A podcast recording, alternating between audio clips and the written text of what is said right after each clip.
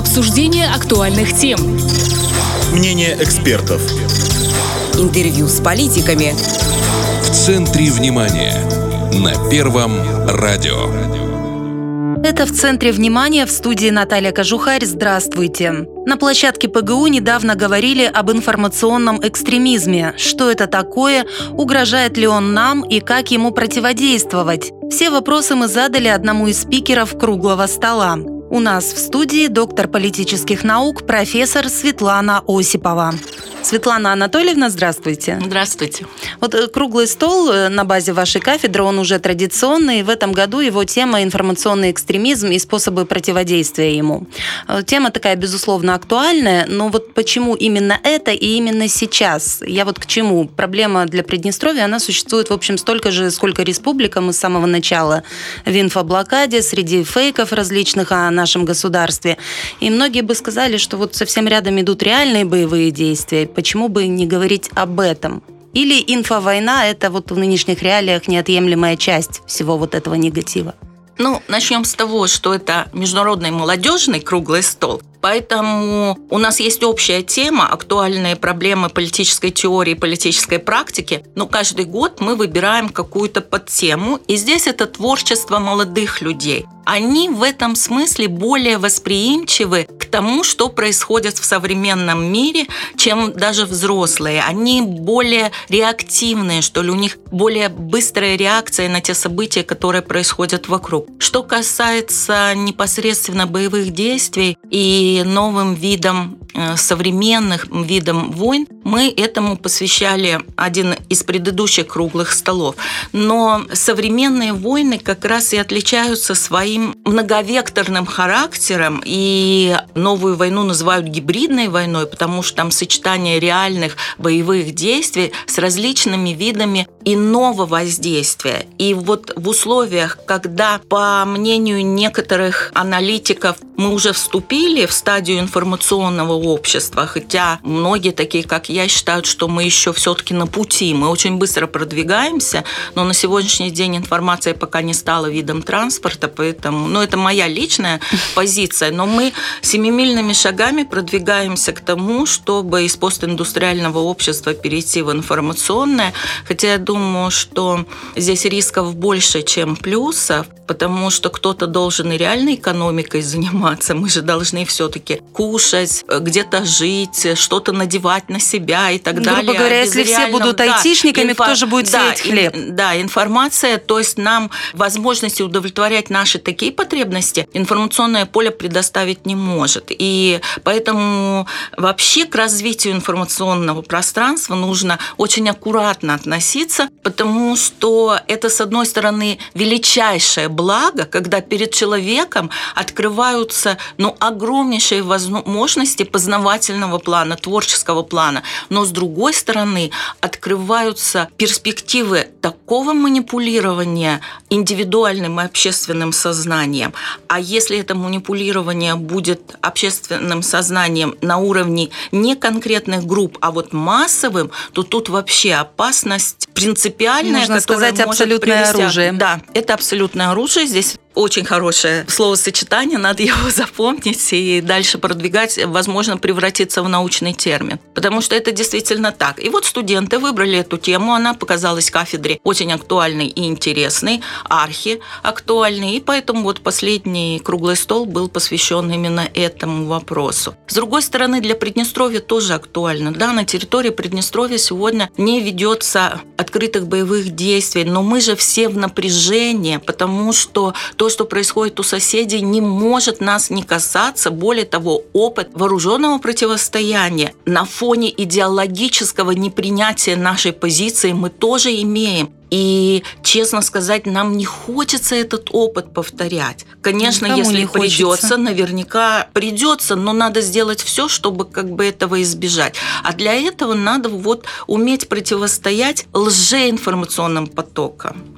То есть не реагировать иногда на откровенные информационные провокации и любые другие виды информационного давления Поэтому это актуально для нас. Плюс вот на сегодняшний день мы относительно всегда говорилось о том, что Приднестровье проигрывает Молдове информационную войну, что западные СМИ да, я бы не сказала. поддерживают. Нет, вот э, начальный этап. Потом А, мы над да. этим начали работать, и на сегодняшний день эта проблема, она снята. То есть э, мы пытаемся прорвать информационные блокады разными способами, начиная от средств массовой информации, которые, опять же, благодаря развитию информационного пространства мы можем поставлять свою информацию, минуя там великие умы в кавычках западного истеблишмента или молдавского истеблишмента. То есть уже не Но- надо, как в 90-е, Да, ехать в Москву да. и вести наши газеты. Вот. А с другой стороны, давление все равно есть. И плюс еще человеческое сознание, оно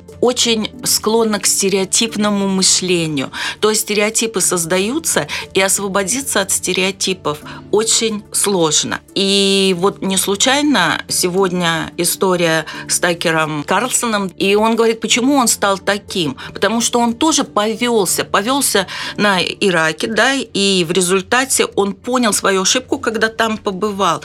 И в этом отношении, конечно, об этом нужно знать. Для того, чтобы противостоять, нужно знать. Вот поэтому у нас и был заряжен такой круглый стол, активное очень обсуждение, очень интересные доклады.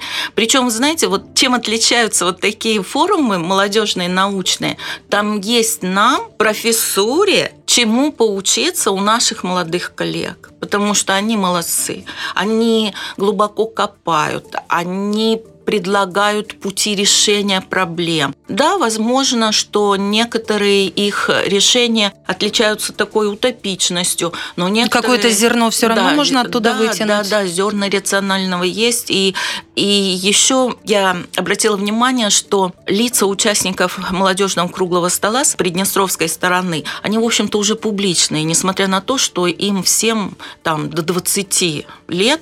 Ну, Но- тот же молодежный парламент, он А- достаточно а, на значит, разных они площадках. имеют выход на аудиторию шире, чем молодежный парламент, шире, чем академическая группа в университете, да, то есть они об этом говорят со своими друзьями, даже пусть там в перерывах между музыкальными композициями на дискотеке, все равно это обсуждается и дальше идет. И вот такое общение, оно лучше, чем специально созданный аккаунт в интернете. Вообще, на мой взгляд, лучшие источники информации – это архив и библиотека. Тогда нет опасности подвергнуться Ну, манипулированию даже скрытому. хочется потрогать руками. Конечно, сегодня очень многие сайты в цифру переводят архивы. Это здорово. Но дело в том, что именно архивы никогда не врут. Более того, в современном мире появился термин постправда или постистина.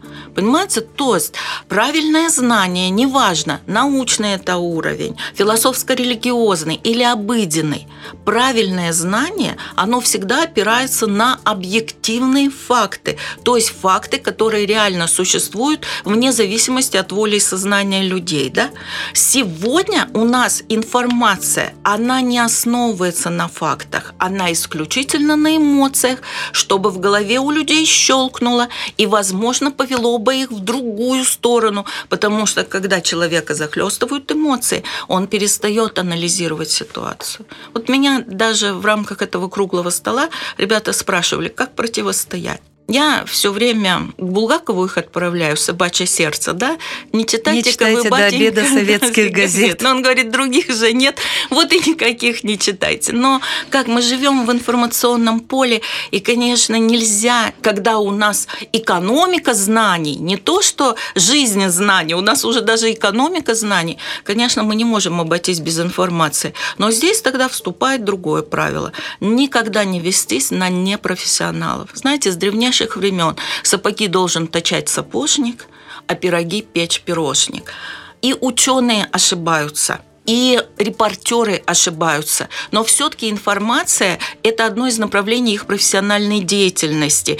И им хватает профессиональной этики признаться в своих ошибках. Ну, изначально да. как минимум проверить Да. фактуру, а Вот. потом признать, а блогер если и был неправ. тиктокер – это не профессия. И у них такой ответственности профессиональной нет. И профессиональных знаний нет. Нет, конечно, за деньги и журналист в эфире может сказать, наверное, что угодно, и ученый может э, пойти на сделку со своей совестью. Ну, там свои рычаги, там, допустим, но престиж канала это, или вуза. э, На фоне, ну, там, скажем, 80 к 20 процентам. Все-таки все равно большее количество людей, я думаю, они свой профессионализм и свою профессиональную репутацию ценят э, очень высоко, дороже денег. Ну, по крайней мере, Оно все взаимосвязано. Репутация в итоге да. монетизируется Да. тоже. Поэтому любую информацию, особенно вот сегодня, когда мы-то уже, кто предупрежден, тот вооружен, мы-то знаем уже, что нашим сознанием пытаются манипулировать. Поэтому любую информацию надо сначала разделить на три, а потом умножить на свой жизненный опыт. И возможно, Замечательная формула. и, возможно, тогда будет вот какое-то понимание чего-либо близкое к истине. То есть это по факту такая форма работы более действенная, чем замкнуться в экспертном чисто сообществе. Да, конечно. Свежая струя, она всегда хороша. Более того, это и возможность для студентов. Они свои идеи смогут опубликовать. Прежде всего, в нашем журнале «Общественная мысль Приднестровья».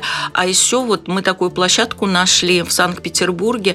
Называется Гуманитарный научно-исследовательский институт нацразвития.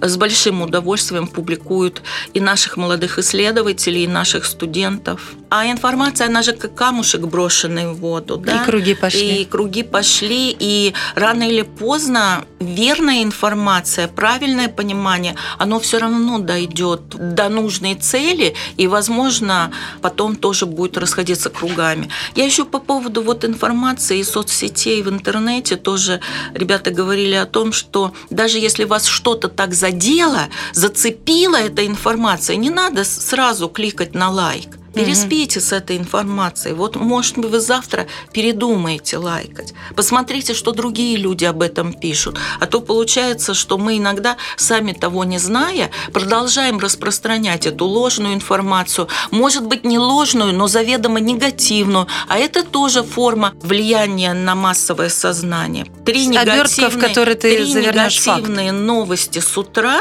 и твой день сделан в негативном плане. То есть ты не сможешь ничего позитивного сотворить, потому что у тебя на фоне этой информации в худшем случае развивается паника, и ты ничего не хочешь делать, Э, в лучшем случае нигилизм, но ты тоже ничего не хочешь делать. Поэтому вот информация, она такая штука, в общем-то, ядовитая, кислотная даже, можно сказать. Но нельзя в ней не- ее жить, поэтому надо выстроить свое правильное поведение в информационном поле. Именно об этом э, и говорили ребята в рамках круглого стола. Э, Вот у нас на государственном уровне есть э, подписанная президентом стратегия противодействия экстремизму в ПМР. На ваш экспертный взгляд, прописанные в ней мероприятия эффективны или все-таки вот в условиях, когда реалии так быстро меняются, семилетний план рискует также быстро устареть? Вот что показали два года действия его? Я думаю, что это основополагающее векторальное направление действия. Рамки. И эти действия не менялись со времени того, как люди поняли, что информацию можно использовать с пользой для себя. А случилось это еще до нашей эры. Поэтому направление, вопрос в том, насколько мы систематически проводим эти мероприятия в жизнь. Понимаете, Мгм. если эти мероприятия от случая к случаю, что-то случилось, надо срочно провести, организовать, кого-то наругать, ну-ну-ну, ай-яй-яй, кого-то похвалить, то эффекта не будет.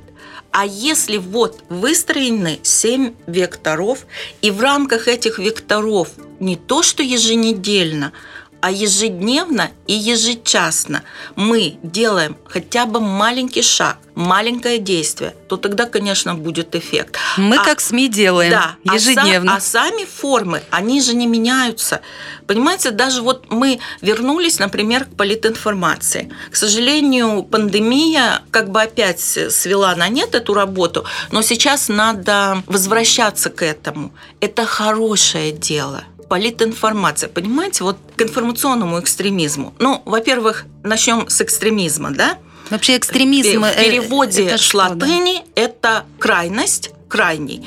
Это теория и практика социально-политического действия, которая направлена на достижение каких бы ни было социально значимых целей, политических, социальных, религиозных, национальных, но крайними, даже противоправными, запрещенными методами. То, То есть тут основополагающая да. крайность, степень или регулярность тоже имеет а, э, воздействие? Нет, здесь все-таки оно может произойти раз в 20 лет, но об этом будут помнить. Угу. То есть 11 сентября помнят все классифицируя экстремизм в общественных отношениях, его четко относят к преступной сфере, и экстремизм считается преступлением на почве вражды и ненависти. Да? Но здесь вражда и ненависть относятся не к отдельному человеку, и даже не к отдельной социальной группе, и не к человеку как личности, а к человеку как представителю этой социальной группы.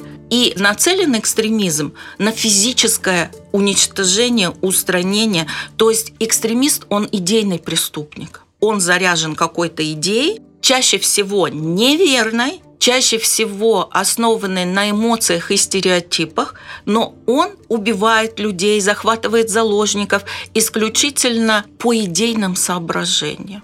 Вот там, когда говорят, что им деньги заплатили, и они пошли, большинство экстремисты...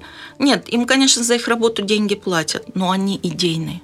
Если говорить об экстремизме информационном, то его очень часто ставят в один ряд с пиар-технологиями, с пропагандой, с другими видами аудиовлияния на аудиторию. А Но это не нивелирование опасности? Это не совсем правильно, потому что пиар-технология и пропаганда, они пытаются убедить человека осознанно принять эту сторону. А экстремизм заставить. А экстремизм не просто заставить, а уничтожить самостоятельное сознание людей и заменить его вот тем сознанием, которым будет легко манипулировать, и тем сознанием, которые нужны вот носителям этих экстремистских идей. Поэтому, понимаете, мы можем сто раз там критиковать пропаганду, но ведь пропагандировать можно не только какие-то негативные вещи, можно пропагандировать очень хорошие вещи.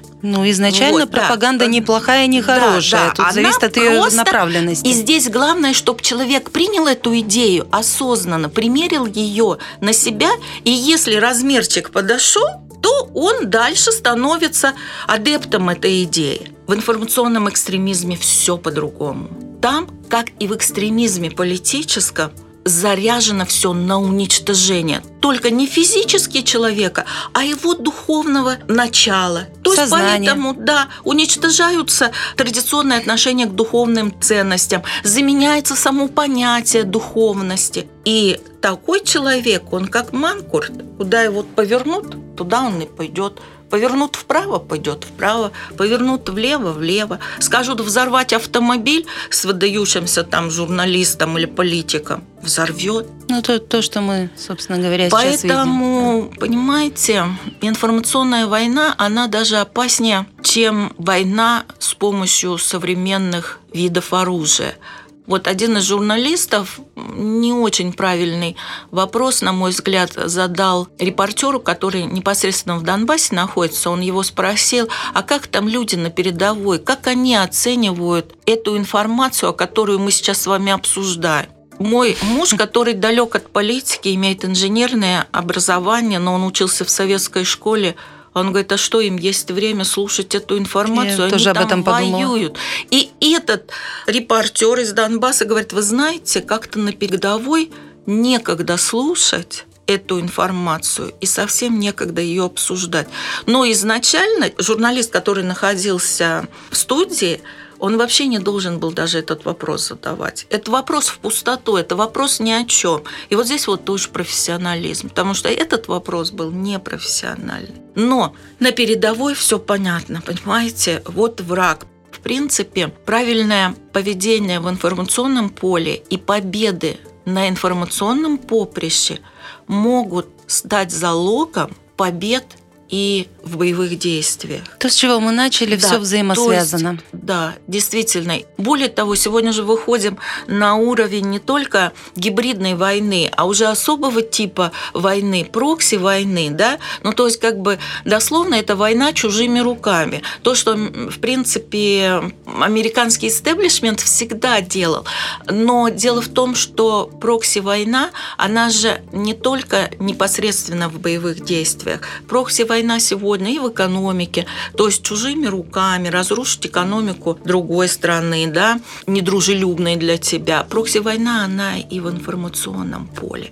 То есть очень часто вот не очень грамотных людей используют как носителей заведомо ложной информации, и они вот свое такое пагубное дело делают. Чтобы противостоять всему этому информационному мусору, надо работать над собой надо становиться грамотным. Надо читать умные книги. Причем книги, написанные тысячу лет назад, и 500 лет назад, и 100 лет назад, и с карандашом в руке, и отмечать полезные для себя строки, и, может быть, даже заучивать их наизусть. Нужно смотреть хорошие, проверенные временем кино вообще и документальные фильмы в частности. Вы знаете, вот как-то вот задалась вопросом, почему сейчас столько попыток фальсификации итогов Второй мировой войны? А потому что поколение непосредственных участников, свидетелей, которые видели Ходит. это все своими глазами, оно уже практически ушло. Те люди, которые остались в живых, им всем уже под сто лет. Это долгожители, которым вот судьба отвела более длинный э, срок их жизни. И, конечно, когда непосредственных участников нет этих событий, можно наврать все, что хочешь, и переврать все, как тебе удобно. И на хорошем художественном чтиве, хорошем художественном кино тоже можно сформировать правильное миропонимание.